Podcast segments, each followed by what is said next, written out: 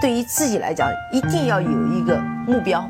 一个企业，它真的要对什么人负责任？嗯，要对社会负责任，嗯，对员工负责任，对股民负责任。这个三个责任，一个国家的发展，实体经济是永远是是顶梁柱。各位好啊，给你一个真实生动的格力电器，我们给的比你要的多。呃，现在呢是晚上将近十二点，但是呢，为了兑现我给各位的承诺。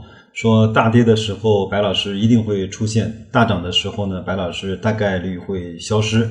这样的承诺呢，我想在今天还是要嗯赶制一期节目出来。先问个问题啊，今天的这种市场的大跌，把多少人都跌蒙圈了？有多少人已经看不懂了？有多少人已经失去了信念？有多少人已经怀疑了人生？有多少人看着自己手中的持股已经开始焦躁不安了？如果你刚刚听过我的上一期节目《人生的负债、收入和资产》，呃，应该来检视一下你现在的投资的方式和投资的标的了。那有人会问我，那为什么会这么如此剧烈的下跌呢？如果你要硬找原因的话，我可以给你讲出来很多条。比如说，五月份社会融资的这种增加值已经到了一个非常低的水平，整体来看只增加了七千。六百亿，但是呢，四月份是一万五千亿，基本上是一个被腰斩，呃，环比呢是被腰斩的这样的一个状态。那同比呢也降低了三千亿。那 M 二呢一直从去年的九点几，一直到今年的八点几，一直是在这种低位的运行，那就说明了市场上缺钱缺的非常厉害。那再来看一看这种股票市场上人气散涣到一个什么样的程度？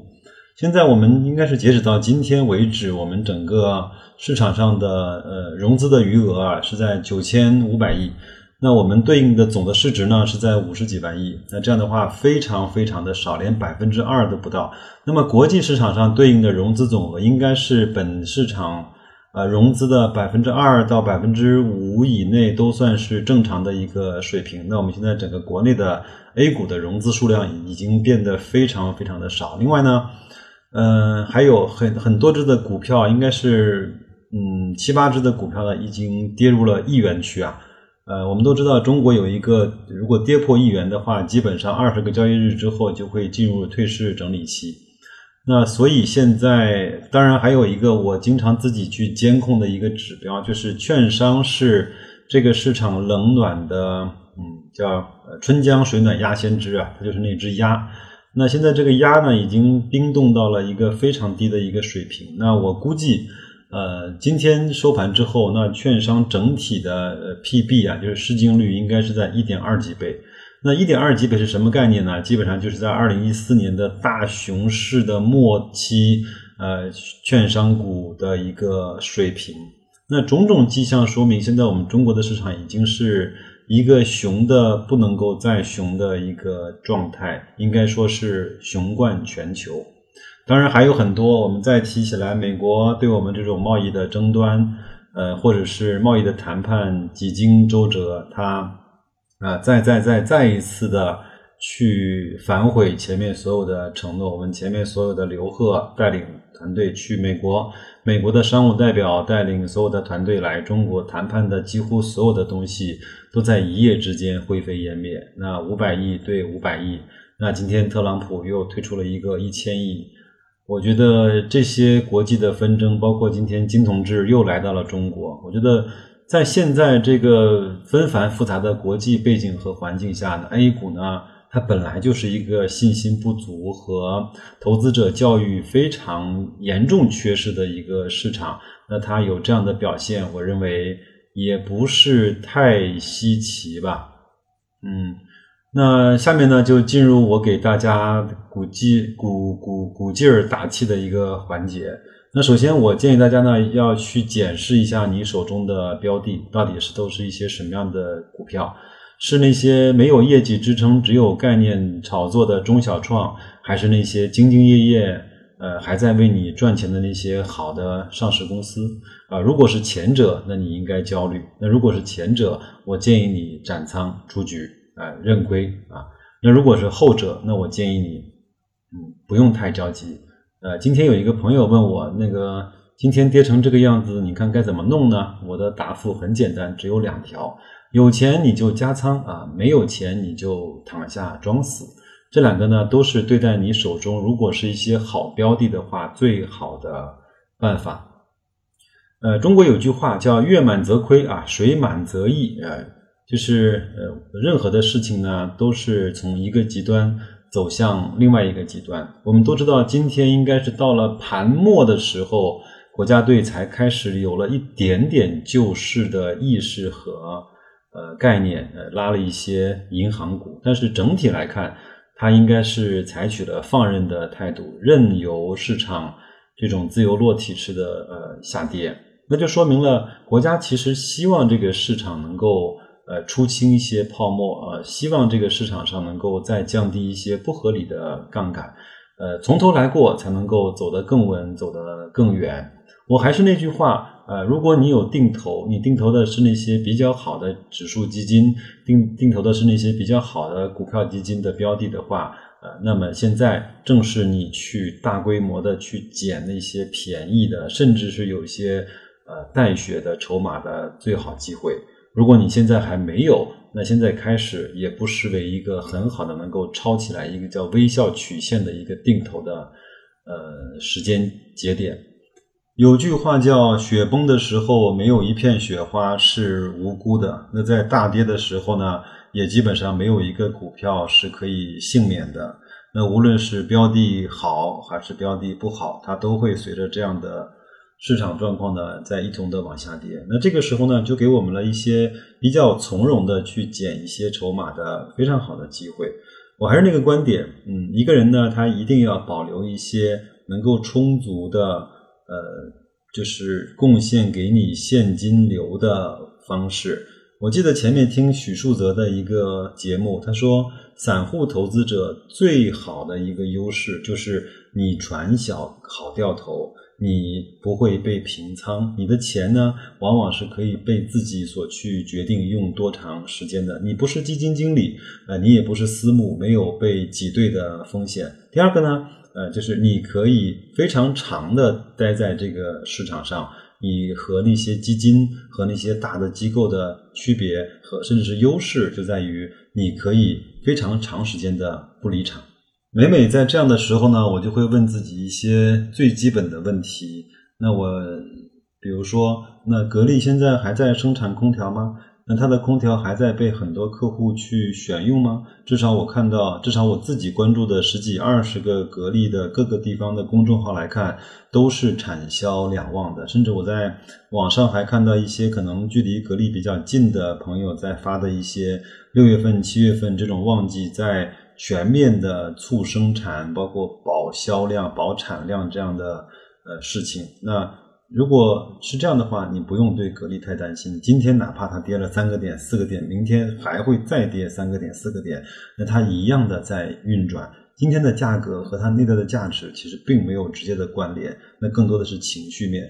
那如果你持有上海汽车，那看看大众是不是还在卖？看看荣威啊、名爵这些车是不是依然卖的非常的好？看看是不是五菱依然成为了呃微面这种嗯非常爆款的东西？呃，如果你持有长江电力，那它依然还在呃呃夜以继日的在去发电，再去赚钱。那如果你持有宇通客车，你看一看路面上跑的那些大巴有多少是宇通的？嗯，我觉得持有好的公司一个最好的呃就是优势呢，就在于你不用太担心它的基本面会随着价格而去变化。呃，我再讲一个稍微极端的故事，自己我自己呢也持有光线和华谊。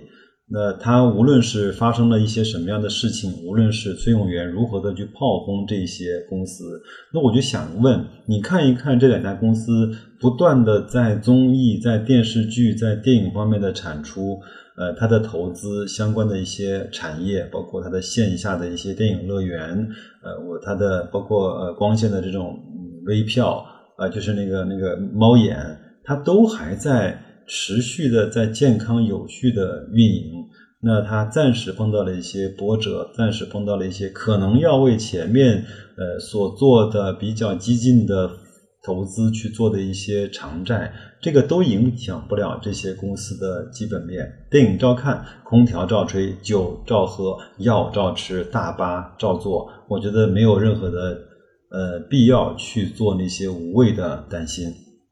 呃，因为今天的录制呢，我完全没有准备任何的材料，所有的数据跟一些相关的东西呢，都是在我脑海里的一些呃留存。那我想。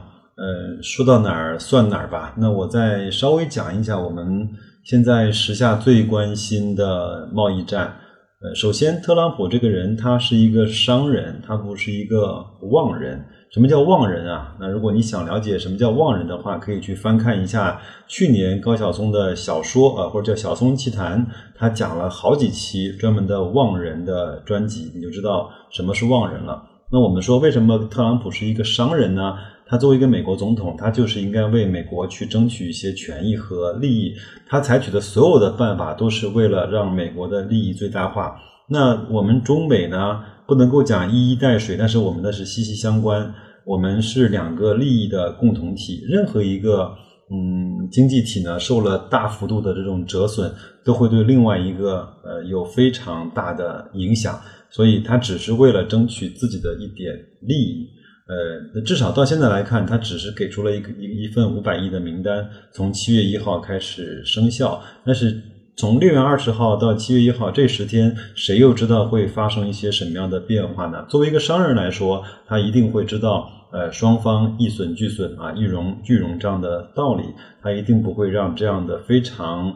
呃，不好的事情会发生。他如果真的是那样的话，对美国经济本身来说，它也就是一个非常大的打击。我看了看这些所有的新闻的核心观点，特朗普只是说，我不希望在美国和其他国家，包括中国的贸易上出现那么多的贸易逆差。我们也希望多卖东西给全世界。那为什么凭凭什么你中国就要卖给我们那么多东西，要要要赚取我们的美金？我相信，凭我们现在整个中国管理层的智慧和实力，呃，他是有这个把握和有这个能力，也有这个意愿去把这个事情做得非常的好。其实我们前面中国做了大量的这种表态来去缓和这方面的矛盾，无论是对汽车降关税。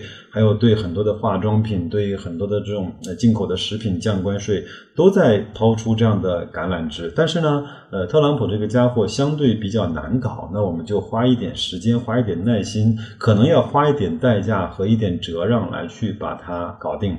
一旦搞定了之后，那带来的就是一个相对比较长时间的呃长治久安。那我这个也是美国希望看到的，这个也是中国希望看到的。